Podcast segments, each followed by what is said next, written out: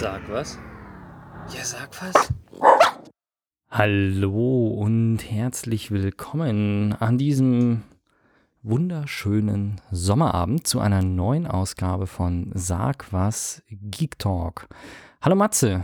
Hallo Peppi, Sommerabend ist vielleicht ein bisschen übertrieben. Es ist Frühlingsabend. Früh ist Frühsommerabend im Mai, ähm, aber vielleicht hört ihr es ja auch als Download im Podcast und vielleicht ist dann Tagsüber, schon ein, ein. Sommerabend. Vielleicht ist dann schon wirklich noch mal wärmer. Wobei es schon warm war in den eigentlich- letzten Wochen. Ich muss gestehen, ich wollte eigentlich sagen, an diesem wunderschönen Donnerstagabend und dann ist mir aufgefallen, dass die 1 zu 1 Wiederholung von uns ja auch am Samstagabend nochmal läuft bei Radio München. Deswegen, äh, naja, aber Herzlich ich willkommen. bin im hier, hier und jetzt, genau. Herzlich willkommen.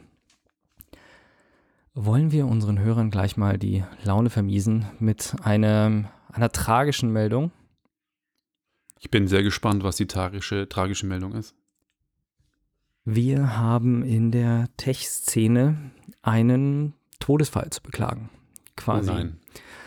Ja, ähm, Engadget. Die Eine tolle Seite. Tech-News-Seite. Wirklich eine tolle Seite, die Ja. äh, immer schöne Berichte, gute Abdeckung und so weiter. Und äh, ich muss gestehen, für mich, für die Recherche, für diesen Podcast immer eine gute Anlaufstelle, um von dort aus natürlich nochmal auf weitere Quellen zu kommen. Aber was den Themenüberblick angeht, habe ich mich sehr, sehr gerne bei Engadget äh, informiert. Und die deutsche Version von Engadget, also äh, zu erreichen unter de.engadget.com, die wurde zum 30. April eingestellt. Also das habe ich jetzt am Montag, äh, am Dienstag oder Mittwoch habe ich das gesehen, der letzte Post und dachte erst, die machen irgendwie einen Spaß und dann habe ich geschaut, nee, das war wirklich dann, ich habe es am 1. Mai, glaube ich, gesehen und habe dann festgestellt, dass der Post wirklich von äh, 30. April abends war.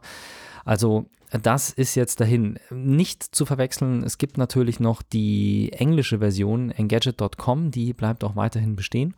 Aber das deutsche Magazin und auch, glaube auch das spanische Magazin, die wurden simultan eingestellt. Und Sehr wer schön. schuld? Der Das Mutterkonzern. Achso. AOL, natürlich. Mhm. Also AOL hat die Entscheidung getroffen. Und AOL und Oath gehören, also gehört Oath, die, die Firma, die jetzt Google, äh, nicht Google, Yahoo hat, gehört, die gehören anscheinend zu AOL irgendwie, weil Aha. Engadget, nicht. Engadget ist ja schon länger bei AOL. Das war ja kein, oder das haben die ja schon vorher kommuniziert. Aber letzten Endes scheint wohl auch jetzt Oath da irgendwie mit drin zu hängen. Das ist mir das erste Mal aufgefallen, als es hieß, dass Flickr verkauft worden ist. Da hieß es nämlich, dass da auch AOL irgendwie mit drin steckt und da haben sie als Disclaimer gesagt, dass sie auch zu AOL gehören. Und das gehörte ja Yahoo vorher. Also irgendwie stecken die da alle unter einer Decke. Und AOL hat schon das ein oder andere tolle Projekt getötet. Also zum Beispiel das DMOZ, also das, beziehungsweise was DMOZ ausgeschrieben hat, weiß ich, heißt, weiß ich gar nicht mal, das Open Directory Project, der älteste, größte und zuverlässigste Katalog im Internet, komplett von Freiwilligen gepflegt, der ging auch irgendwann mal an AOL. Also quasi sowas wie das Wikipedia der Kataloge, also wirklich Okay. ein sehr, sehr großer, bedeutender Katalog. Und der wurde auch irgendwann übernommen und dann hoppla die hopp eingestellt. Krass. Naja, Sehr schade. Für mich ist, ich, äh, ich muss gestehen, ich habe die deutsche Seite von Engadget nie genutzt. Ich habe immer nur die US genutzt. Und, ähm, aber trotzdem ist es immer schade, wenn sowas verschwindet. ja. Das ist echt. definitiv. So, ähm, das wäre jetzt quasi, du hast etwas mitgebracht, was für viele wohl langfristig interessant wird, weil es um Facebook geht. Die Frage ist, gibt es gute Neuigkeiten oder noch schlimmere als vom Tod von Engadget? Äh, ich würde sagen, für unsere Zuhörer, um die gleich mal ein bisschen zu beruhigen, es sind gute Neuigkeiten. Äh, Facebook in den letzten Wochen ja ziemlich in der Kritik gewesen, mit Datenskandal und allem. Ähm, lustigerweise habe ich heute, also nicht lustig, aber heute habe ich auch gelesen, dass ähm, Cambridge Analytica jetzt auch geschlossen wird. Die müssen dicht machen. Und ähm, es war sicher, also war definitiv ein, ein Resultat aus dem Datenskandal. Und ähm, ähm, Mark Zuckerberg ist auch auf der F8, auf der Entwicklerkonferenz, auch kurz auf das Thema eingegangen, was das Datenthema betrifft.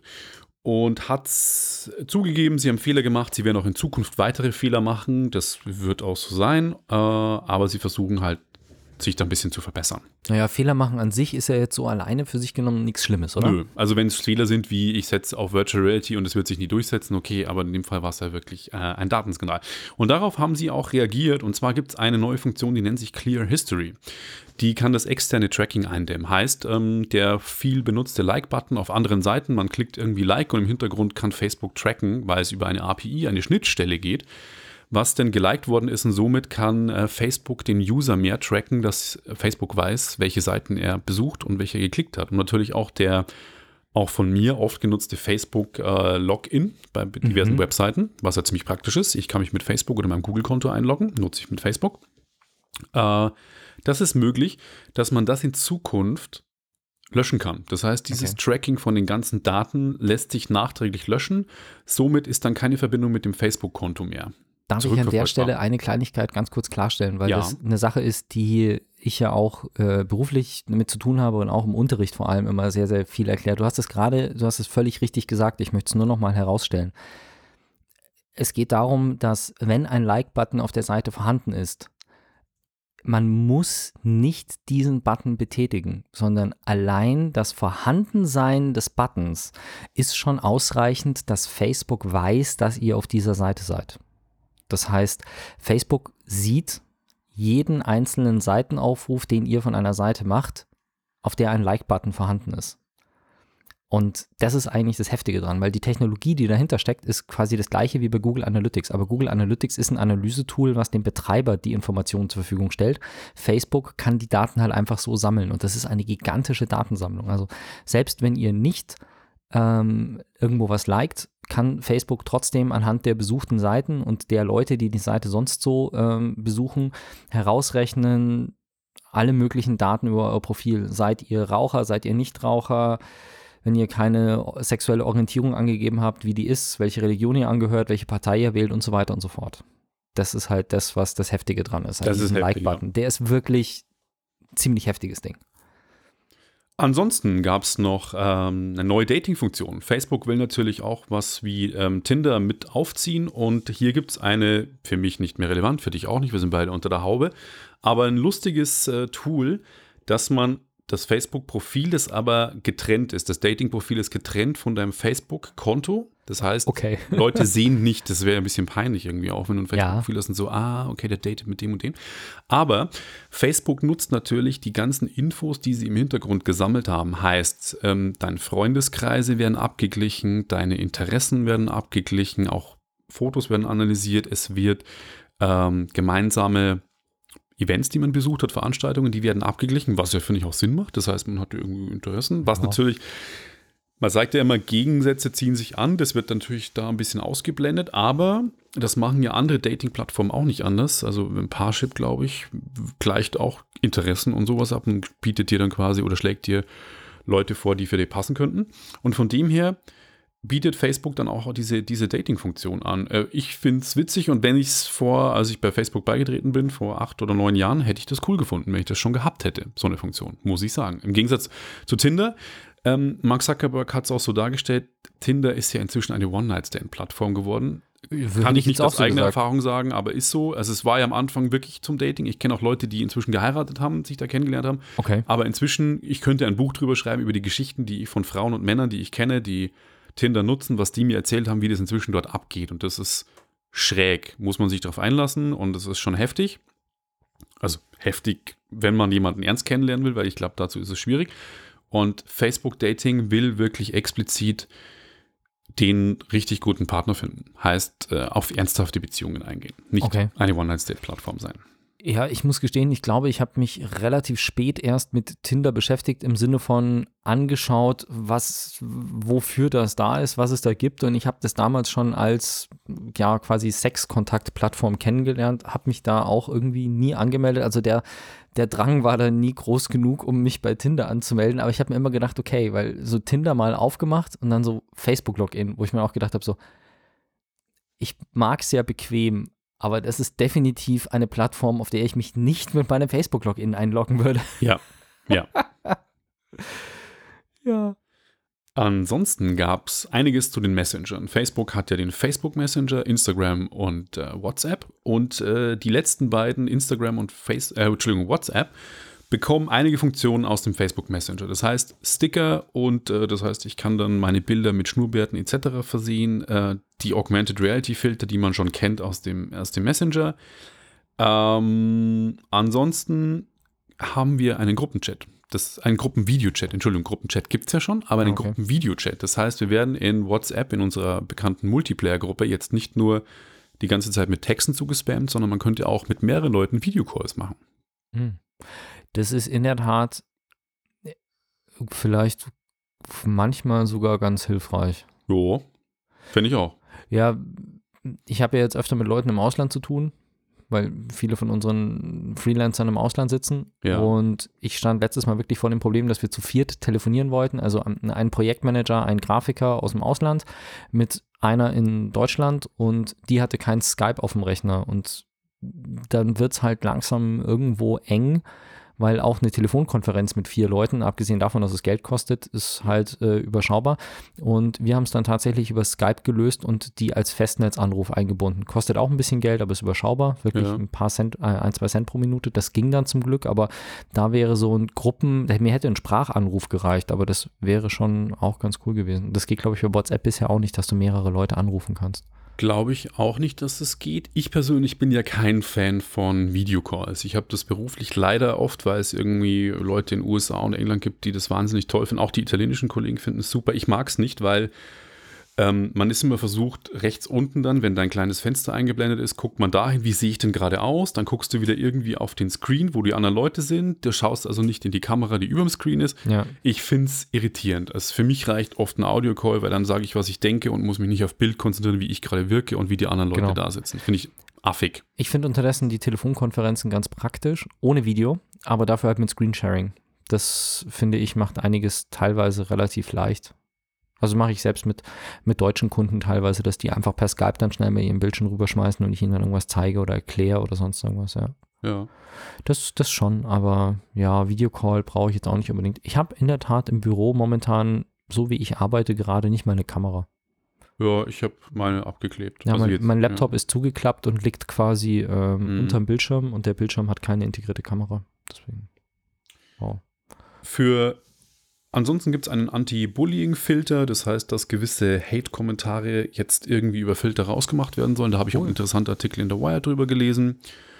Ähm, mal gucken, ich habe keinen Instagram-Account, deswegen kann ich dazu nicht sagen. Spannender an der Konferenz war für uns beide jetzt, die wir ja das Thema Virtual Reality im Podcast öfter schon unseren Zuschauern, Zuhörern vermittelt haben, Oculus Go. Es gibt eine neue Virtual Reality Brille und zwar zum absoluten Kampfpreis von 199 Dollar, was 199 äh, Dollar, was schon wirklich nicht schlecht ist. Das sind 219 Euro für das 32 Gigabyte Modell und eine 64 Gigabyte Version mit ungefähr 50 Euro mehr.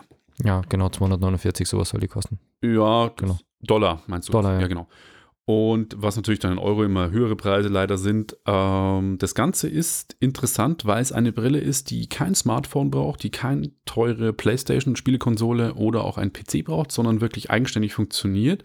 Über die Qualität kann man noch nicht wirklich viel sagen. Die wird natürlich nicht mit einem Oculus, einer, Entschuldigung, einer Vive Pro mithalten können. Und da bin ich jetzt echt wirklich dann am Ende des Tages gespannt. Ähm, Im Artikel, den ich gelesen habe, heißt 200 Euro ist oder 219 Euro ist jetzt kein Preis, wo man sagt, ich schlage mal zu zum Ausprobieren. Ich würde es tatsächlich gerne testen für das Geld, was es dann kann. Ich habe gestern Abend, weil die ersten Videos auf YouTube gekommen sind, ich habe mir gestern Abend tatsächlich von Engadget US, weil es das erste Video war, was ich gesehen habe, äh, einen Hands-on-Test angeschaut dazu. Ja. Und im Prinzip ist ja das eine Brille mit eingebautem Smartphone, aber halt mit eigenem Akku, sodass du nicht dein Smartphone leer saugst. Das war schon der eine Punkt. Und der war, was die Videoqualität angeht, war der sehr, sehr, sehr ähm, wohlwollend, was das angeht. Also was für eine Videoqualität jetzt? Äh, wenn du die Brille aufhast, wie die Qualität des Videobildes ist in Haben der Brille. abgefilmt oder was? Oder? Nein, aber der Redakteur hat es beschrieben. Ah, okay. Und der Redakteur hat gesagt, ja, ähm, du merkst es ja, dass normalerweise, also gerade wenn du so die Playstation ähm, die PlayStation VR aufhast oder sowas, dass du es mit der Zeit irgendwann merkst und die Qualität der Brille ist wohl schon sehr, sehr gut. Also es ist auf jeden Fall über so besser als dieses, ich stecke mein Smartphone vorne rein. Das ist Ja. auch ein bisschen leichter. Und er hat halt mehrmals betont, dass er da hier an der Stelle nur mal kurz was ausprobieren wollte und dann halt irgendwie eine Stunde das Ding auf hatte, weil sie wohl sehr, sehr bequem ist, das Bild wirklich angenehm ist von der, von der Qualität her, sodass man da auch länger mal was schauen kann. Und er hat gesagt, das war das erste Mal, dass er mit einer Brille wirklich zum Beispiel sich auf Netflix Serien angeschaut hat. Okay. Also der war über die Maße begeistert oder es war halt das, was er bekommen hat, war wohl deutlich mehr als das, was er erwartet hat. Und er sagt, das Ding ist wirklich mal sehr, sehr angenehm zum Tragen, kein Fummeln und vor allem halt so, so Sachen wie dein Akku ist nicht leer, wenn die Brille leer ist, was, wenn das Handy reintust, der der Fall ist. Du kannst auch mal, wenn du irgendwie Videos guckst, einfach mal kurz die Brille hochlupfen und dann mal aufs Handy schauen, ob irgendwelche Nachrichten da sind und die beantworten, ohne dass du jedes Mal das Handy aus der Brille rausbauen musst und so. Der war schon sehr angetan. Und das hat mich so sehr überzeugt, dass ich zum Beispiel, weil ich hatte mir auf meiner Amazon-Wunschliste, also wer möchte, dass wir das testen, der schickt uns so eine Brille.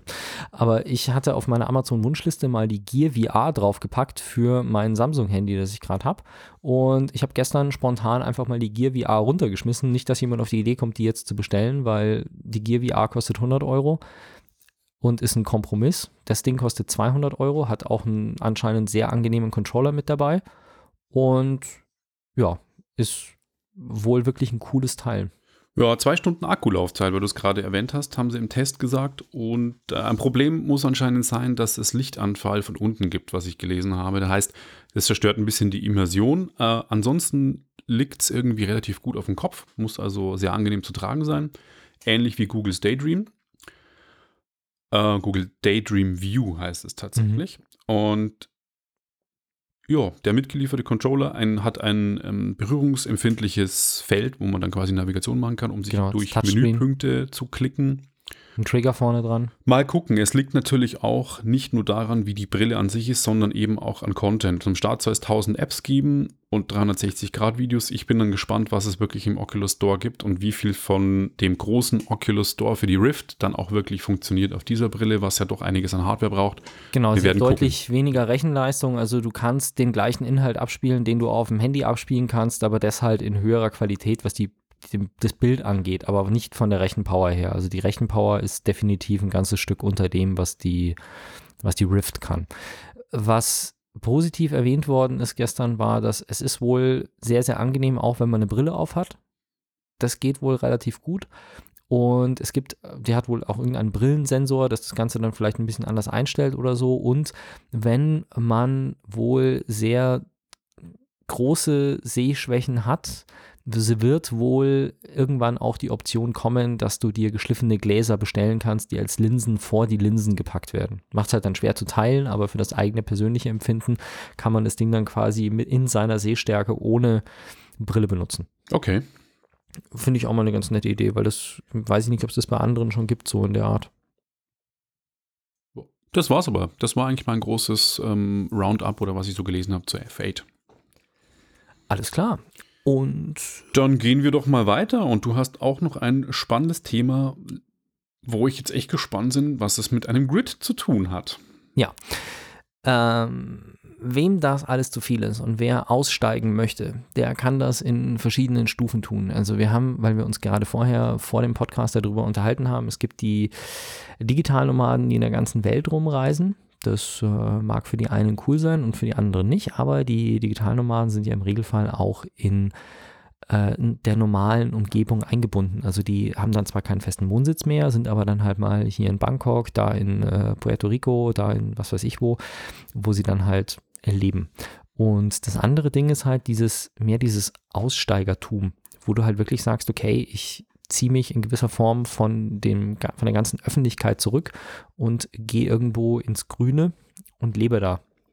Und mit als off the grid bezeichnet man im Prinzip vom die Unabhängigkeit oder sich das, das Abkoppeln von den öffentlichen Netzen.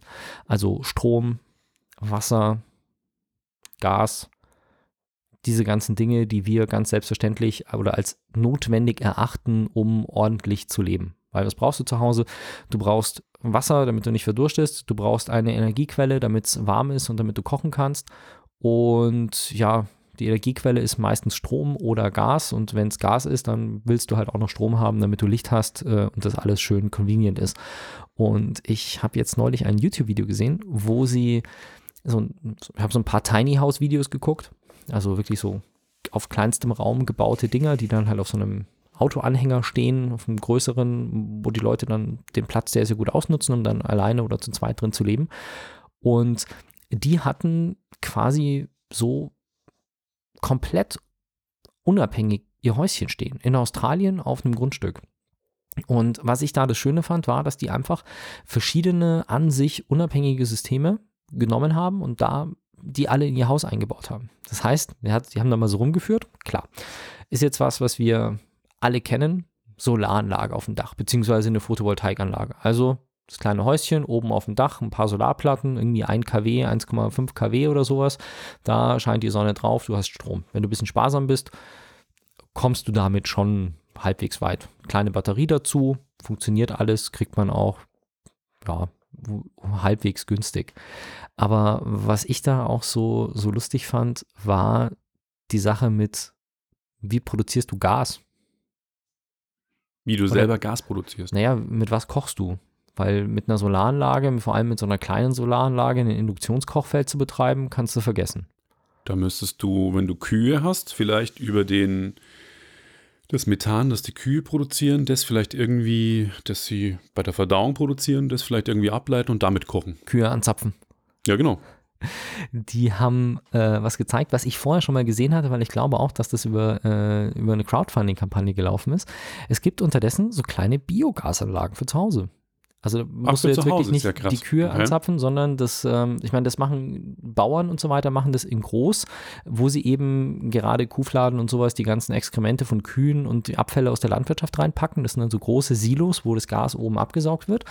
Aber sowas gibt es jetzt im Prinzip auch für zu Hause. Das ist so ein gefühlt 1,50 Meter oder 1,60 Meter hoch, ein Meter oder 1,20 Meter breit und vielleicht, keine Ahnung, eineinhalb bis zwei Meter tief. Ja. So ein großer grüner Sack im Prinzip und der hat vorne eine Öffnung und da kannst du in der, das gibt es jetzt schon in der Version 2.0, da kannst du quasi bis zu, ich glaube, in der Version 2.0 bis zu 12 Kilogramm organisches Material am Tag reinschmeißen und zwar von Küchenabfälle bis zu Hundekot, alles. Ja. Und das gärt dann so vor sich hin und das reicht hinten, was dann hinten rauskommt, wirklich, um davon gemütlich zu, äh, zu kochen zum Beispiel. Also die haben das in ihrem Tiny House an den Gasanschluss angeschlossen und das ist halt dann ein Niedriggassystem. Also jetzt nicht so Hochdruck, wie es äh, ja, ja. bei uns hier ja. der, der Gasanschluss ist, sondern wirklich ein, ein Niedrigdrucksystem. Aber die haben, ich meine, das Problem war, ganz ehrlich, die haben um dieses Haus rumgeführt und haben gesagt, sie haben keinerlei Probleme damit, aber sie wohnen halt auch erst zwei Wochen in dem Haus oder drei Wochen. Und in der Zeit ist ihnen jetzt das Gas noch nicht ausgegangen wird man dann sehen, wenn die vielleicht mal in einem Jahr so ein Recap machen, wie in das erste Jahr gegangen ist. Die hatten auch einen 10.000 Liter Wassertank hinterm Haus stehen, wo sie aus der Dachrinne oder von der Dachfläche quasi das Wasser gesammelt haben. Das ist auch schön und gut, aber die Frage ist, wie viel Regen halt in Australien fällt, weil die haben halt auch einen sehr trockenen Frühling.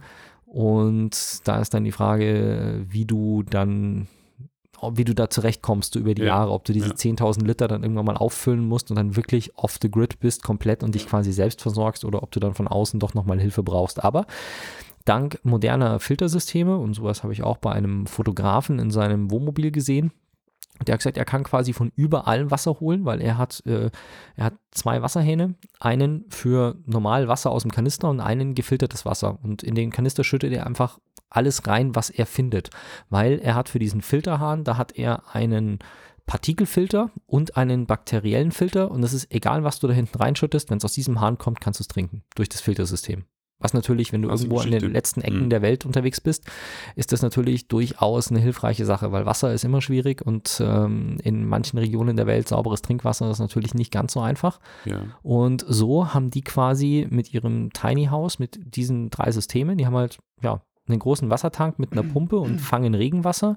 Sie haben eine kleine Biogasanlage vor dem Haus stehen, die auch, also wenn mich nicht alles täuscht, die Dinger kosten unter 1000 Dollar. Komplett fertig. Und ähm, dann eben die Solaranlage. Und da gibt es unterdessen auch von, äh, wie heißen die, Goal Zero zum Beispiel, so nette kleine Solargeneratoren. Hast du dann 200 Watt Panel oder kannst vielleicht mehrere zusammenschließen, eine kleine Batterie Ähm, und du bist schon relativ unabhängig. Und wenn du energiesparende Geräte hast und entsprechend viel Solarfläche und äh, Energie, dann kannst du damit wirklich längere Zeit komplett ohne öffentliche Infrastruktur leben. Sehr cool. Die Frage ist, ob du das in Deutschland so problemlos durchziehen könntest. Und diese Biogasanlage funktioniert in Deutschland nicht ohne weiteres. Die braucht nämlich eine Durchschnittstemperatur von über 20 Grad.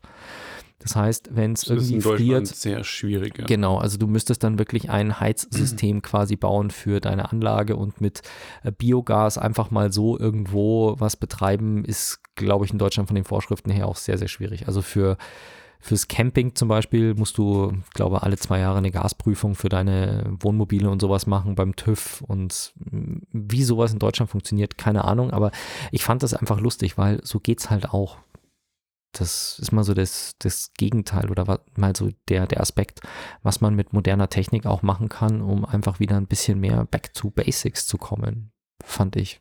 Fand okay. Ich ganz, ich also wenn da jemand Erfahrung hat, dann äh, kann man ja vielleicht mal ein Interview mit dem genau. Wenn wir Zuhörer haben, die zufälligerweise mit diesem Thema, was du jetzt gerade hattest, äh, wirklich Erfahrungen haben oder sowas planen zu machen. Warum nicht? Wäre ein Interviewthema wert fast. Genau, auf sagwas.com einfach die Kontaktdaten raussuchen. Wir antworten da auch und das hat auch neulich ein Hörer gemerkt, der mich letzte Woche angeschrieben hat und gesagt hat, dass in seinem, ich weiß jetzt den Namen von dem Hörer leider nicht mehr, der Steffen, der Steffen hat mich angeschrieben und hat gesagt, dass im seinem Podcatcher unser Feed nicht mehr geht. Und dann habe ich tatsächlich festgestellt, dass dieser Podcatcher ein Problem mit unseren Bildern hatte. Und dann habe ich den Feed entsprechend abgeändert und jetzt sollte es auch beim Steffen wieder gehen und er kann uns wieder hören. Also, sehr schön. Liebe Grüße und äh, ja, meldet euch, wenn ihr Erfahrung damit habt. Wir freuen uns drauf. Erfahrung habe ich viel gesammelt äh, mit dem neuen Nintendo Labo. Ähm, ich, wir hatten es im Januar zum ersten Mal in der Sendung. Da habe ich den ersten Trailer gesehen und musste erstmal wirklich sagen, WTF, was Nintendo uns da äh, vorgelegt hat. Jetzt weiß ich wieder, was es ist. Weißt du wieder, was ich hatte, es ist? Ja, ja, ich hatte was anderes im Kopf. Ich Was dachte, das du? wären diese kleinen Spielfiguren, die man dann irgendwo draufstellt. das ist dann- Amiibo. Ja, Ja. ich habe an Amiibo gedacht. Ja, Meine- Amiibo war, das ist immer noch ein Brief Wie mit sieben Siegeln ich. für mich. Amiibo nutze ich nicht. Äh, Nintendo Labo nutze ich und habe mir das letzte Woche geholt. Letzte Woche am 27. April wurde es veröffentlicht. Und äh, du bekommst zwei Sets im Moment, das Robo-Set und das Multiset. Ich habe mir das Multiset rausgelassen, weil ähm, durch einen netten Bekannten, den Markus, der hat uns das empfohlen. Und das kostet so um die 70 Euro, glaube ich. Und im Multiset sind fünf verschiedene Produkte, sage ich jetzt mal, oder Bastelbögen enthalten. Das eine ist ähm, ein Motorrad. Das andere ist eine Angelrute, ein Klavier, ein ferngesteuertes Auto und ein Haus. Und was ist Nintendo Labo? Nintendo Labo sind verschiedene Bastelbögen, Pappbögen. Und ähm, mit diesen Pappbögen kann man dann quasi diese Produkte, die ich gerade gesagt habe, das Motorrad, die Angelrute, das Klavier, zusammenbauen. Heißt, man schiebt ein Spielmodul in seine Nintendo Switch rein. In der Nintendo Switch wird dann auf dem Touchscreen-Display, egal ob im Fernseher, wenn es gerade in der Dock ist, oder auf dem Screen selber von der Nintendo Switch, wird die Anleitung gezeigt, wie man dieses Ding zusammenbaut. Und zwar idiotensicher. Also es ist wirklich für Kinder gedacht, ab sechs Jahren. Okay. Ich finde das Produkt für Familien, die Kinder haben und sagen, sie wollen irgendwie mit ihren Kindern was bauen, ihnen aber auch irgendwie zeigen, wie Mechanik funktioniert und das in Verbindung mit der neuesten Technik. Und das fand ich total faszinierend. Ich habe mir, weil ich es testen wollte, eben gleich mal das Schwerste rausgesucht, das letzte. Und das ist ähm, das Klavier gewesen. Ähm, ich habe das Klavier versucht zu bauen. Ich hätte auch mit dem ferngesteuerten Auto anfangen können oder dem Haus, was wesentlich leichter gewesen wäre. Aber ich dachte mir, ach komm, scheiß drauf, wenn du für einen Podcast was testen musst, dann machst du es jetzt gleich mal mit dem, Hau mit dem Klavier. Außerdem spielt meine Frau Klavier, dann dachte ich mir, dann kann die das gleich mal testen und sagen, ob das was taugt. Der Fakt war, ich habe tatsächlich drei Stunden an diesem Klavier gebaut. Obwohl drei bis sechs Jahre drauf stand. Ja, und, es, und ich habe es schon schnell gemacht. Ich habe dann manchmal bei den Tasten, du musst jede einzelne Taste auch zusammenbauen. Es ist kein komplettes Riesenklavier, kein Flügel, ja. Es hat, ich habe keine Ahnung, wie viele Tasten sind es? Acht mal fünf? Acht äh, weiße Tasten und fünf schwarze. Allein diese 13 Tasten musste ich schon zusammenbauen.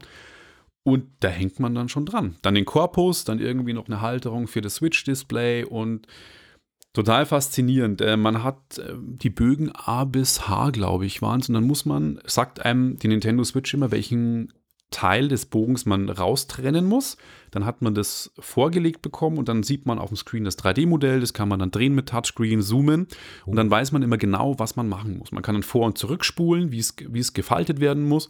Es ist relativ guter Karton, also kein so Billo-Karton, wo man sagt, das ist nach dem zweiten Spielen kaputt. Und dann faltet man das alles zusammen und hat dann erstmal ähm, die Tastatur dann irgendwann und dann hat man den Korpus, da setzt man die Tastatur ein und dann verschiedene Drehregler, um die Tonhöhe zu ändern, Ein- und Ausschalter. Und faszinierend an der Geschichte ist wirklich, dass man vorne das Display hat, wo die Noten drauf sind und der Ton rauskommt und das Bild ist und hinten schiebt man den Controller rein. Und wie funktioniert das Ganze? Also die Tasten, die man anschlägt, die haben eine Markierung, einen, einen, einen weißen Klebstreifen, den man außen rumklebt. Und der Controller, der hinten in den Korpus von dem Klavier eingesetzt wird, der hat einen Infrarotsensor und der wiederum nimmt quasi wahr über die Infrarotstrahlung, wenn der, wenn du anschlägst, dass der die Taste vom Klavier nach oben schlägt und dann der quasi der Marker zu sehen ist. Und somit kann er erkennen, welcher Ton es ist. Also es ist total faszinierend. Ich, das ist so simpel, dass man aus ein paar Pappbögen, Entschuldigung, aus ein paar Pappbögen irgendwie sowas zusammenbauen kann. Ich fand es, äh, es funktioniert wirklich ziemlich cool. Und jetzt freue ich mich drauf und werde mit meiner Frau die anderen Sachen zusammenbauen. Heißt, ähm, Entschuldigung, mh, wir haben das Klavier und als nächstes, glaube ich, nehme ich mir mal die Angelroute vor. Da gibt es dann so ein kleines Angelspiel dazu. Man muss aber auch sagen, ähm, für den Core-Gamer, der jetzt wirklich ein Far Cry wie in der letzten Sendung besprochen spielt oder ein, Go nee, vorletzte Sendung war das, letzte Sendung war es God of War, der wird jetzt mit Nintendo Labo wahrscheinlich jetzt nicht wochenlang die Nächte sich um die Ohren schlagen. Das ist was, was man gemeinsam macht mit Leuten, die vielleicht kein Interesse haben an Spielen an sich. Aber es ist halt faszinierend. Und wenn ich jetzt Kinder hätte, die in dem Alter sind, so ab 6 bis 14 Jahren, die finden das wahrscheinlich total cool und flippen da aus. Also die haben danach wahrscheinlich auch Spiele noch Spaß damit, die spielen dann Klavier und können das ferngesteuerte Auto rumfahren lassen. Das funktioniert mit Vibration. Heißt, die, wenn du das, das Auto steuerst, dann wird über den Controller die Vibration macht dann quasi die Bewegung des Autos. Cool. Ich habe es im Trailer gesehen. Das Haus ähm, ist dann so, dass man die Switch in das Haus reinklebt und dann hat man wie so Tamagotchi-Style, da lebt dann ein Wesen in diesem Haus und in diesem Haus kann man das Wesen dann füttern, kann dem Sachen geben, kann es ins Bett schicken und so. Ist eher so Kinderkram. Aber ich wollte das jetzt wirklich mal testen und fand es irgendwie total faszinierend. Das Angelspiel, wie gerade im Chat gesagt wird, die Angelroute, ja, äh, ich, keine Ahnung, wie das dann funktioniert. Auf jeden Fall kann man dann wahrscheinlich Fische angeln und ja. Ich hätte auch noch eine echte Angel da, wenn du eine haben willst. Ich war ja vor, ähm, vor zwei Wochen mal beim Angeln wirklich dabei. Selber angeln darf man ja nicht, in, in, ohne Jagdschein zu haben, logischerweise, finde ich auch sinnvoll. Fischereischein, aber. Ja, ja, also es ist ja eine Art von Jagd, Fischereischein. Ähm, fand ich irgendwie ziemlich witzig und ich bin gespannt. Ich habe mir das mal genau angeguckt, wie man angelt und jetzt bin ich gespannt, wie die das bei Nintendo Labo, wie akkurat die das umgesetzt haben. Mit Anreißen und ob man verschiedene Haken nehmen muss und Schwimmer, das äh, bin ich jetzt gespannt. Ich werde in der nächsten Ausgabe berichten, wie denn die Angelroute funktioniert. Aber du hast nicht vor, deinen Angelschein zu machen jetzt, oder? Ja, habe ich mir kurz durch den Kopf gehen lassen, aber ich kriege jetzt schon meinen Sport, meine ganzen Geek-Themen und meinen Job und das ist mal zum Freunde Abspannen. nicht. Ja, ich weiß, vielleicht sollte ich es halt mal machen, aber keine Ahnung. Ja. Ist auch nicht so schlimm. Auf jeden Fall Nintendo Labo, echt eine faszinierende Geschichte und für wie gesagt, jetzt wiederhole ich mich, aber für den Core-Gamer vielleicht bedingt geeignet. Witzig ist es wirklich, mit Freunden, Familie und äh, Kindern gerade zusammen zu machen. Ja, vor allem, ich stelle mir das cool vor, einfach mal die Leute ranzuführen an solche Dinge, dass es halt mehr sein kann als nur blöd irgendwas rumgemetzelt, sondern dass man halt mit dieser Kombination aus äh, digitalem und Mechanik und sowas halt wirklich coole Sachen machen kann und vor allem diese Interaktion aus dem digitalen Inhalt mit der realen Welt, dass das halt wirklich eine, das glaube ich, ist das richtig coole an der Geschichte, wo du die Leute auch wirklich einfangen kannst damit. Ja, genau.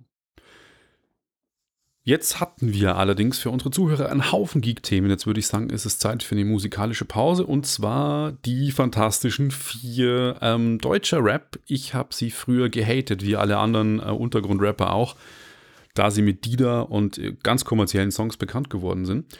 Inzwischen muss man aber sagen, die sind schon Pioniere oder Mitpioniere und die Altherren, die sich schon ihren mit dem legendären Label auch 4Music äh, verdient haben im deutschen Hip-Hop, in der deutschen Musikszene Anspruch zu haben, beziehungsweise auch existent zu sein. Die haben ein neues Album, das nennt sich Captain Fantastic, gehen auch auf Tour damit, glaube ich, Ende des Jahres, Anfang 2019. Und wir hören uns jetzt einen Track davon an, der heißt Watchman. Und danach sage ich euch, wie ich das Album finde. Ich habe mich so am Wochenende mal ein bisschen reingehört.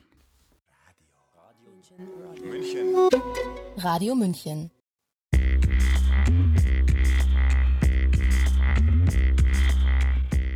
So, und das waren die Fantas, die Fantastischen Vier, vom neuen Album Captain Fantastic. Watchman hieß der Track und ich äh, kurz noch, wie ich das Album finde. Es ist, wie ich es mir fast gedacht habe, die Fantas haben alle möglichen Arten des deutschen Hip-Hop von der erste Track klang wie Haftbefehl, dachte ich mir, krass, das könnte auf dem Haftbefehl-Album sein wie aber auch so ein bisschen kommerziellere, schnellere Nummern. Cluso, Cluso haben sie eine Nummer und äh, sie haben schon versucht, auch eine Nummer ist von Curse geschrieben, den wir auch ja schon hier öfters in der Sendung vorgestellt haben. Hört man auch raus, hintergründig so ein bisschen. Sie haben so ein breites Potpourri an verschiedensten Rap-Styles und Tracks und Instrumentals. Ich finde es okay, es hat mich nicht wahnsinnig geflasht. Ich bin aber gespannt, wie es dann tatsächlich in den Charts abgeht und wie es akzeptiert wird. Vielleicht gehe ich auch auf die Tour dieses Jahr. Alles klar. Und immer wieder, wir haben dazu ja auch schon ein Interview gemacht, man hört immer wieder neue Dinge über selbstfahrende Autos.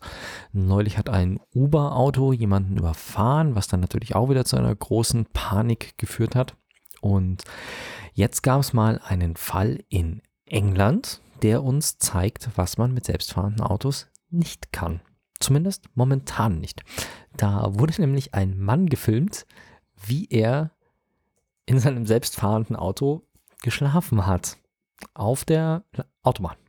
Also in England. Auf der hat sich also darauf verlassen, dass der Assistent alles für ihn regelt. Der digitale. Er hat sich so sehr darauf verlassen, dass er nicht einfach nur im Auto geschlafen hat, sondern auf dem Beifahrersitz auf dem Auto äh, im Auto geschlafen hat. Ja, krass. Darf man aber nicht, wie sich rausstellt. Okay. Ähm, ja. 18 Monate Führerscheinentzug, Geldstrafe, plus Sozialstunden. Jetzt muss ich mal kurz zwischenfragen, ist denn in England autonomes Fahren schon erlaubt? Ist bei uns auch nicht erlaubt, außer auf Teststrecken. Ah, ach so, okay, also er hat quasi ein autonomes Auto benutzt, obwohl es überhaupt nicht erlaubt war. Nein. Also nicht nur ähm, das. Also zum Beispiel die, die Teslas, die bei uns auf den Straßen rumfahren. Bei den anderen ja. weiß ich nicht, wie, wie weit die sind, aber das dürfte bei Mercedes und Audi das gleiche sein. Die Fahrzeuge können schon selbst fahren. Also so eine ja. S-Klasse oder eine A8 oder die E-Klasse und der, genau. Du musst aber als Fahrer aktiv die Hand am Steuer haben ja. und deswegen ist es ein quasi, das ist kein Autopilot, sondern ein assistiertes Fahren und das Fahrzeug komplett alleine fahren zu lassen. Wer es besser weiß, bitte äh, kommentieren auf sagwas.com unter dem Podcast. Aber soweit ich das weiß, es gibt Teststrecken, zum Beispiel die Teststrecke von Audi, die ist auf der A9 von München Richtung Berlin, also zwischen Ingolstadt und oder so bei, um die Holledau rum. Da gibt es da auch so einen Teil. Stimmt, ja, genau. Das sieht man immer, wenn so komische neue Schilder an der Seite stehen, die irgendwelche Muster drauf haben. Das ist, das sind meistens stehen die auf den Test Teststrecken für die autonomen Fahrzeuge und da dürfen die autonomen Testfahrten machen. Als normaler Fahrzeugeigentümer darfst du das an sich noch nicht, sondern es ist immer assistiertes Fahren, weshalb du eben auch die Hand am Lenkrad haben musst, was die Fahrzeuge auch überprüfen und sonst meckern, wenn du das nicht hast. Da gab es dann auch die ersten äh, Tricks relativ schnell, wenn du zum Beispiel eine Cola-Dose mit Klebeband unten ans Lenkrad hinklebst, gab es YouTube-Videos, wo sie das ausprobiert haben, dass der, du damit quasi diesen Assistenten oder diesen Watchdog äh, überlistest und ja. er dann denkt, du hast ja. die Hand dran. Sowas gab's, aber sowas darfst du halt nicht. Also du musst wirklich noch aktiv als Fahrer dabei sein und musst voll in der Lage sein, zu fahren und zu reagieren. Also du musst in fahrtüchtigem Zustand sein. Das heißt, du darfst nicht schlafen, du darfst nicht alkoholisiert sein, sondern du bist der Fahrer und du bist verantwortlich. Das heißt, er hat das, die Hand nicht am Lenkrad gehabt, er hat gepennt und er war auf dem Beifahrersitz. Genau. Krass. Ja. Und wie gesagt, 18 Monate Geldstrafe. Also so geht das nicht. Was so aber schon geht, ist krass geile Überleitung, ich weiß, ist, man möge es mir verzeihen, äh, ist das Supernova Planetarium bei Garching in der Nähe von München. Äh, ich hatte letztes Mal über die Eröffnung schon berichtet und letzten Donnerstag war dann die Eröffnung, seit letzten Samstag ist es offen. Das Ganze ist in der Nähe vom Garching Forschungszentrum oder eigentlich sehr nahe dran am ganzen Campus. Und es gab am Donnerstagabend eine große Eröffnung mit Reden vom Bürgermeister von Garching und auch dem Eröffner von der ESO. Das ist die Südsternwarte, wo wir auch haben, die haben in Chile, in Chile ja verschiedene äh, Observatorien. Und wir konnten, also mein Kollege und ich, wir durften uns auf der 14 Quadratmeter Durchmesser Kuppel Dome Leinwand schon die ersten Filme angucken. Die haben da also wirklich ein gewölbtes Dome, das heißt, man sitzt ähm, treppenartig, wie es in einem Auditorium ist und man hat dann die Kuppel so vor sich und es ist schon ziemlich geil. Also die Leinwand deckt ein komplettes Blickfeld ab. Also ist keine 360 Grad Kuppel, sondern. Nee. Ah, okay. 360 Grad geht das überhaupt? Das weiß ich nicht. Ich glaube, das, das gibt es gar nicht. Nee, das gibt's. Hast du nicht letztes Mal erzählt von 360 Grad Projekt? Also eine Kuppel halt. Ja. Nicht, nicht 360 Grad, aber quasi 180 Grad, ein Halbkreis, der das über dir es. hängt. Genau, das ist es. Ach so. So ist Und das funktioniert mit so treppenartiger Sitzstruktur? Das funktioniert, ja, weil die Treppen gehen so hoch und die Kuppel geht dann quasi an der Treppe so entlang. Die ah. ist dann quasi über dich gewölbt. Okay. Das Ganze wird befeuert von äh, 4K-Beamern, das heißt, das Bild wird in 4K projiziert und wirkt verdammt plastisch. Also die haben so äh, Szenen gezeigt über Supernovae, das sind Sternenexplosionen, wenn zwei kleine erloschene Sonnen zusammenfallen und dann irgendwie sich kollidieren und dann explodieren. Und das war schon ziemlich beeindruckend, muss ich sagen. Das hat sich angefühlt wie Virtual Reality ohne Brille. Das fand ich echt cool, weil du hattest schon das Ziehen im Magen, also es sind dann so schnelle Flüge über Sterne, durch Sterne gewesen und an Planeten vorbei. Auch sie haben eine Animation, die ziemlich cool ist. Das hebt quasi aus dem Planetarium, hebt digital, also mit CGI gemacht, mit Computergrafik, hebt die virtuelle Kamera ab und entfernen sich immer mehr von Garching, dann von der Erde und dann irgendwie aus unserem Sonnensystem, dann aus unserer Galaxis, dann von der Galaxis in unserem Galaxis-Cluster, dann irgendwie immer weiter und das symbolisiert so ein bisschen, wie groß in unser Universum ist. Und das mit Aha. einem Kuppelbild auf, ich kann, ich kenne jetzt ehrlich gesagt die Ausrechnung nicht, wenn es 14 Meter Durchmesser ist, wie groß ist dann die Kuppel an Quadratmetern? Ich habe keine Ahnung. Bei Kreis wüsste ich es aber nicht, weil die Wölbung dabei ist, wie man das berechnet. Und äh, das war schon ziemlich cool. Und ansonsten das ganze Planetarium an sich mit Ausstellungen. Es gibt dann auch ähm, Führungen. Wie viele Plätze sind da drin? Das müssten so 200, glaube ich, sind das. In einem 14 Quadratmeter, da ist die Leinwand hier. Also 14 Quadratmeter sind dreieinhalb mal dreieinhalb Meter. Das ist jetzt nicht so. Vier mal vier Meter wären 16 Quadratmeter. Ja, wenn du eine platte Leinwand hast, oder? Du musst dann die Wölbung mitrechnen, oder? Die Wölbung ist ja auch noch, weil du hast die Ebene und dann geht die, ich weiß nicht, wie stark die Wölbung ist, aber das war schon hoch. Also es war schon sehr hoch, das Ding. Also es ist ein riesiger Raum, ich kann das nicht beschreiben, aber der war verdammt groß. Also nicht wie das lächerliche Planetarium, das im Deutschen Museum gibt, sondern schon nochmal ein Eck größer. Das gehört mit zu den größten Kuppelplanetarien, die es, ich glaube, das größte Europas sogar ist es, ehrlich okay. gesagt. In jedem Fall ist es so, dass wir auch noch eine Ausstellung dazu haben. Das heißt, man kann Führungen buchen, kostet alles übrigens nichts. Das heißt, es ist komplett for free. In den Shownotes habe ich es auch verlinkt. Da kann man sich auch ein paar Sachen anschauen. Auch, äh, genau, wichtig, im Rahmen des Dogfest, was heute in München gestartet ist oder gestern in München gestartet ist, ein Dokumentarfilmfestival, wird auch das Supernova diverse Filme, ich glaube, ähm, leider alle schon ausgebucht, aber diverse Filme auch zeigen. Falls man jetzt keine Zeit hat, zum Dogfest zu gehen, kann man das Ganze auch umsonst, kostenlos in Zukunft besuchen. Und in der astronomischen Ausstellung haben wir eine Führung auch gebucht auf Englisch, weil leider keine deutsche verfügbar war. Und dann kriegt man alles erklärt. Von dem Anbeginn des Universums, wo geht's hin, auch Sachen, die noch nicht so wirklich erforscht sind, unbekannte Sachen. Aber nicht nur mit langweiligen ich lese irgendwelche Texttafeln, sondern mit sogenannten Soundshowers. Das heißt, ich gehe irgendwo hin, stelle mich in ein Quadrat und von oben kommt dann ein Lautsprecher und erklärt mir, also der ist über mir, erklärt mir, was los ist. Dann habe ich ein paar wirklich Sachen zum Mitmachen. Das heißt, ich kann irgendwo kurbeln und dann sehe ich, wie sich die Erde um eine Sonne dreht, inklusive einem drehenden Mond, um auch eine Mondfinsternis zu simulieren. Ich kann Virtual Reality Brillen aufsetzen, um zu schauen, wie es denn am Mars aussieht und wie denn in der Atacama-Wüste, wo die ganzen anderen Observatorien von denen stehen, wie es da aussieht. Also wirklich, ich bin wahnsinnig beeindruckt für das, dass es keinen Eintritt kostet, was es auch für kleine Menschen bietet, also für Kinder, dass man sagt, man kann mit, ich würde sagen, so ab acht macht es Sinn reinzugehen, alles andere ist zu früh. Und es ist wirklich toll gemacht. Also es gibt unten auch Aufenthaltsräume, wo man seine Sachen reinräumen kann. Also man muss nicht mit seinen Taschen rumlaufen. Es gibt einen Shop natürlich, wie es sich gehört, für ein richtiges Planetarium.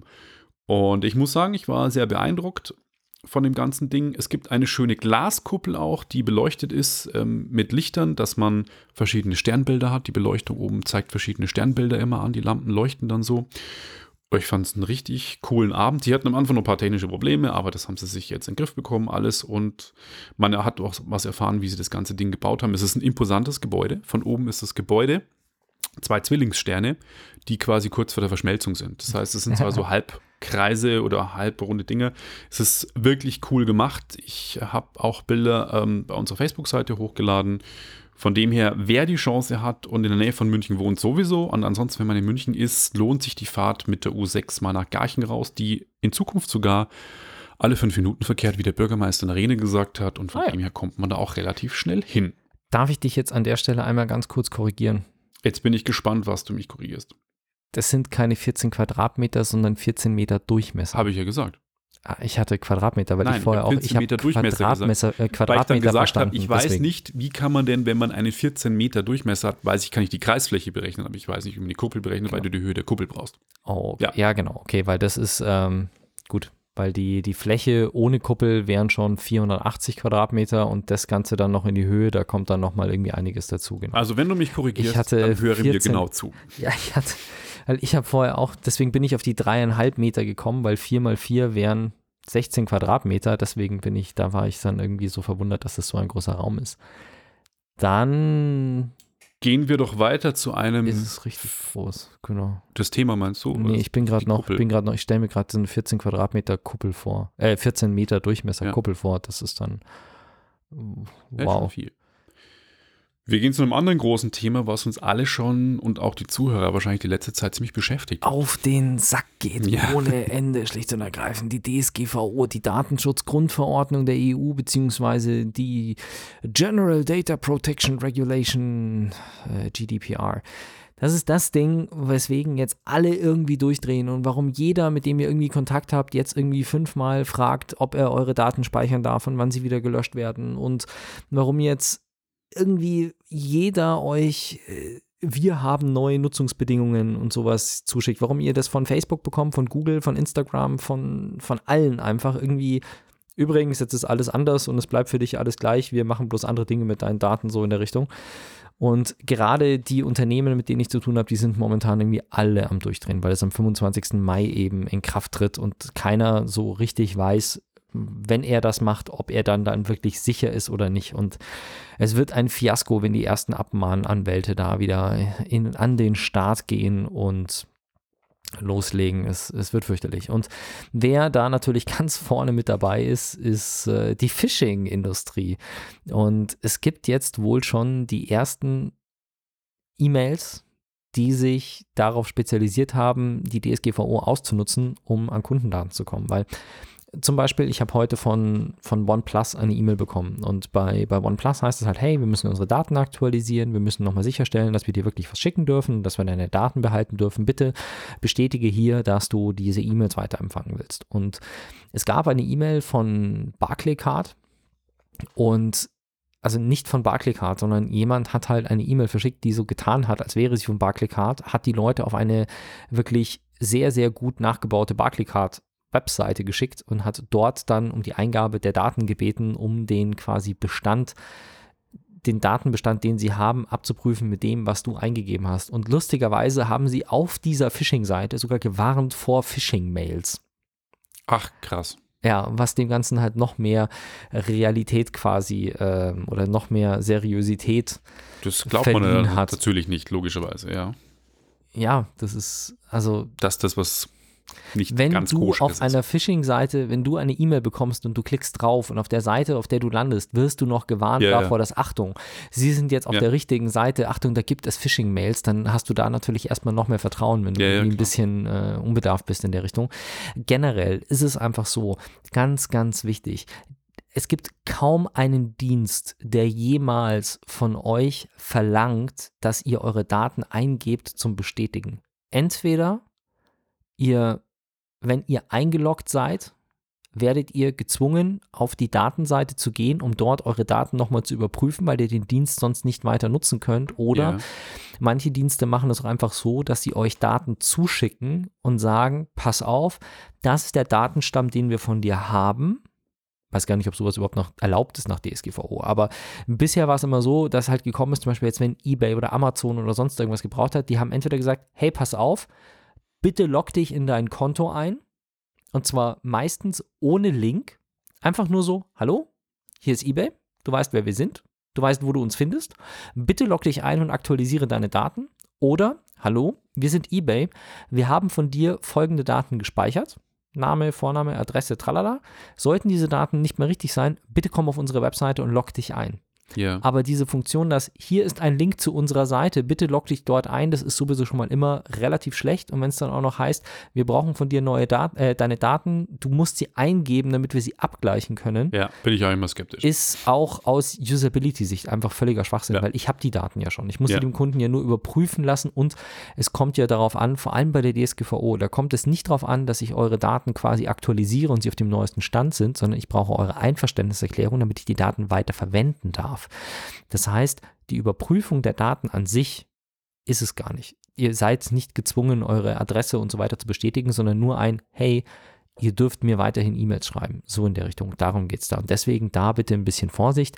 Bloß weil jetzt alle durchdrehen wegen DSGVO, bitte nicht den Kopf verlieren und nicht auf solche Phishing-Mails reinfallen, weil, wie gesagt, Barclaycard hat es schon erwischt. Das heißt aber nicht, dass das die letzten sind, bei denen sowas probiert wird. Bald ist es euch überstanden, dann ist das Thema ja durch.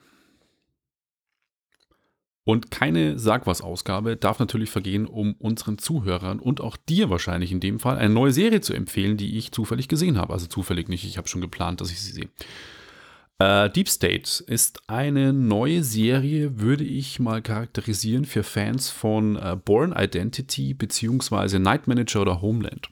Ist eine Spionageserie. Es geht um Max Easton, gespielt von Mark Strong. Mark Strong ist so ein Glatzkopf, kennt man. Ähm, meistens weiß man, hey, ich kenne den, aber ich weiß nicht, wie er heißt. Hat zum Beispiel mit dem Borat-Darsteller, mit Sacha Baron Cohen, äh, mein Bruder der Spion und ich oder so gespielt, eine Comedy. Ähm, Mark Strong, genau, Glatzkopf. der. Ja, genau. Mark Strong spielt die Hauptrolle in Deep State. Ähm, deswegen, er ist so ein bisschen eine Ähnlichkeit, finde ich, mit Jason Statham auch ein bisschen. Nicht ganz so herb, aber ist ein, finde ich, cooler Schauspieler, trägt die Serie auch ganz gut. Bei Kingsman hat er auch mitgespielt. Richtig, bei Kingsman hat er mitgespielt. Und Mark Strong spielt Max Easton, einen ehemaligen MI6-Agenten. Und er ist eigentlich nicht mehr im Dienst. Seine Frau weiß auch gar nicht und seine Familie weiß nicht, dass er ehemaliger MI6-Killer ist. Und er bekommt einen Hinweis zugeschickt, dass sein Sohn im Iran umgebracht worden ist. Sein Sohn Oh. ist auch, ich kann jetzt gar nicht so viel erzählen, weil sonst spoilere ich die Handlung, das ist jetzt ungefähr die erste Folge nur. Sein Sohn ist auch bei einer Einheit, der, die besteht aus dem MI6 und dem CIA und die sind im Iran, um Wissenschaftler ähm, zu töten, die beim iranischen Atomprogramm sind. Sein Sohn wird dann getötet und er versucht rauszufinden, warum denn sein Sohn wirklich getötet ist. Und seine Frau findet dann aber auch raus in einem Bankschließfach ein Video, wo er sagt, hallo, mein Name ist Max Easton und ich bin MI6-Agent. Und sie hat es nicht gewusst. Und äh, die ersten zwei Folgen gehen dann eben darum, dass er in den Iran reist und dann versucht rauszufinden, wo ist mein Sohn mit Schlägereien, Schießereien und sonst irgendwie alles, ohne dass es jetzt eine Brutalo-Action-Serie nur ist, sondern es ist auch eher langsam erzählt am Anfang. Aber mich hat es ein bisschen fasziniert. Also es sind jetzt vier Folgen schon gesendet worden und es sind auch auf Sky verfügbar im Moment. Wo es dann später verfügbar sind, weiß ich jetzt noch nicht im Moment. Ist auf jeden Fall eine spannende Geschichte. Er findet das Rad nicht neu und im Stile von, wie den erwähnten Homeland und Night Manager. Also wenn man sowas mochte, dann wird man auch diese Serie mögen. Es ist schon Mr. zweite Staffel. Smith. Ja, ohne den ja Klamauk-Faktor, nicht, glaube ich. dass Das, die- ja, Nee, stimmt schon, ja, ja. Stimmt. Äh, ja, es ist eher eine ernste Serie und zweite Staffel ist bereits angekündigt und ich bin dann mal gespannt, wie die ersten zehn Folgen dann durch sind, wie sie sich dann schlägt final. Auf jeden Fall ein bisheriger Tipp für mich. Ist vor allem ein mega aktuelles Thema. Also das haben sie ja jetzt nicht treffender, nicht treffender Stimmt, ja. veröffentlichen können, Ja, weil das iranische Atomprogramm ist ja momentan gerade wieder in aller Munde und da haben wir in neun Tagen eine große Entscheidung zu erwarten von Herrn Trump. Trump. Du meinst, die, die Fox-Macher wussten, dass das äh, alles so ist? Die haben das vielleicht einge... Ge Stehen die nicht eng mit ihm? Ja, also die Serie ist eine Fox-Produktion. Ich glaube aber nicht, dass das so getimt worden ist. Jetzt äh, mal ganz im Ernst. Trump ist ja bekennender Fox-Gucker, wenn mich das, wenn mich nicht alles Hast du das. Video gesehen? Äh, jetzt nicht konkret, aber bei äh, John Oliver wird das immer, wenn John Oliver äh, Trump etwas mitteilen will, dann schalten die teilweise wirklich Werbespots und auf Fox News und sprechen Donald Trump wirklich direkt an in so Comedy-Werbespots, um zu sagen so, lieber Donald, du musst darauf achten, nicht alles, was in den, nicht alles, was du im Internet liest, ist wirklich wahr. So in der Richtung. Also Ja. das, deswegen ist er Fox-Gucker und Er ist Fox-Gucker, ja. und das Problem ist, hoffen wir mal, dass der die Serie nicht, ähm, nicht sieht. Er guckt, er, er guckt, Entschuldigung, er guckt Fox News und nicht Fox, den, den Entertainment-Sender, glaube ich. Und er ist vor allem die Morning Show Fox äh, and Friends guckte. Er ist auch ein großer Fan von Rupert Murdoch, weil er das Unternehmer toll fand, aber wie in dem Buch Fire and Fury oder Feuer und Zorn auch beschrieben, ich weiß nicht, ob es stimmt, aber was ich da gelesen habe, Rupert Murdoch hatte am Anfang nicht so die hohe Meinung von Donald Trump und O-Ton, er hat angeblich sogar gesagt, dass er ein Idiot ist. Aber man weiß Ah ja. es nicht. Der Man Donald Trump weiß es. ist auf jeden Fall Fox-Zuschauer. Was ich in der Tat auch nicht so hundertprozentig weiß, aber was auch nicht mehr als Gerücht wirklich bezeichnet wurde, sondern was als quasi Tatsache gehandelt wird, ist, dass Apple die komplette Airport-Reihe aus dem Programm nimmt. Und jetzt Ja. Achtung, nicht verwechseln mit den Ear- Earpods.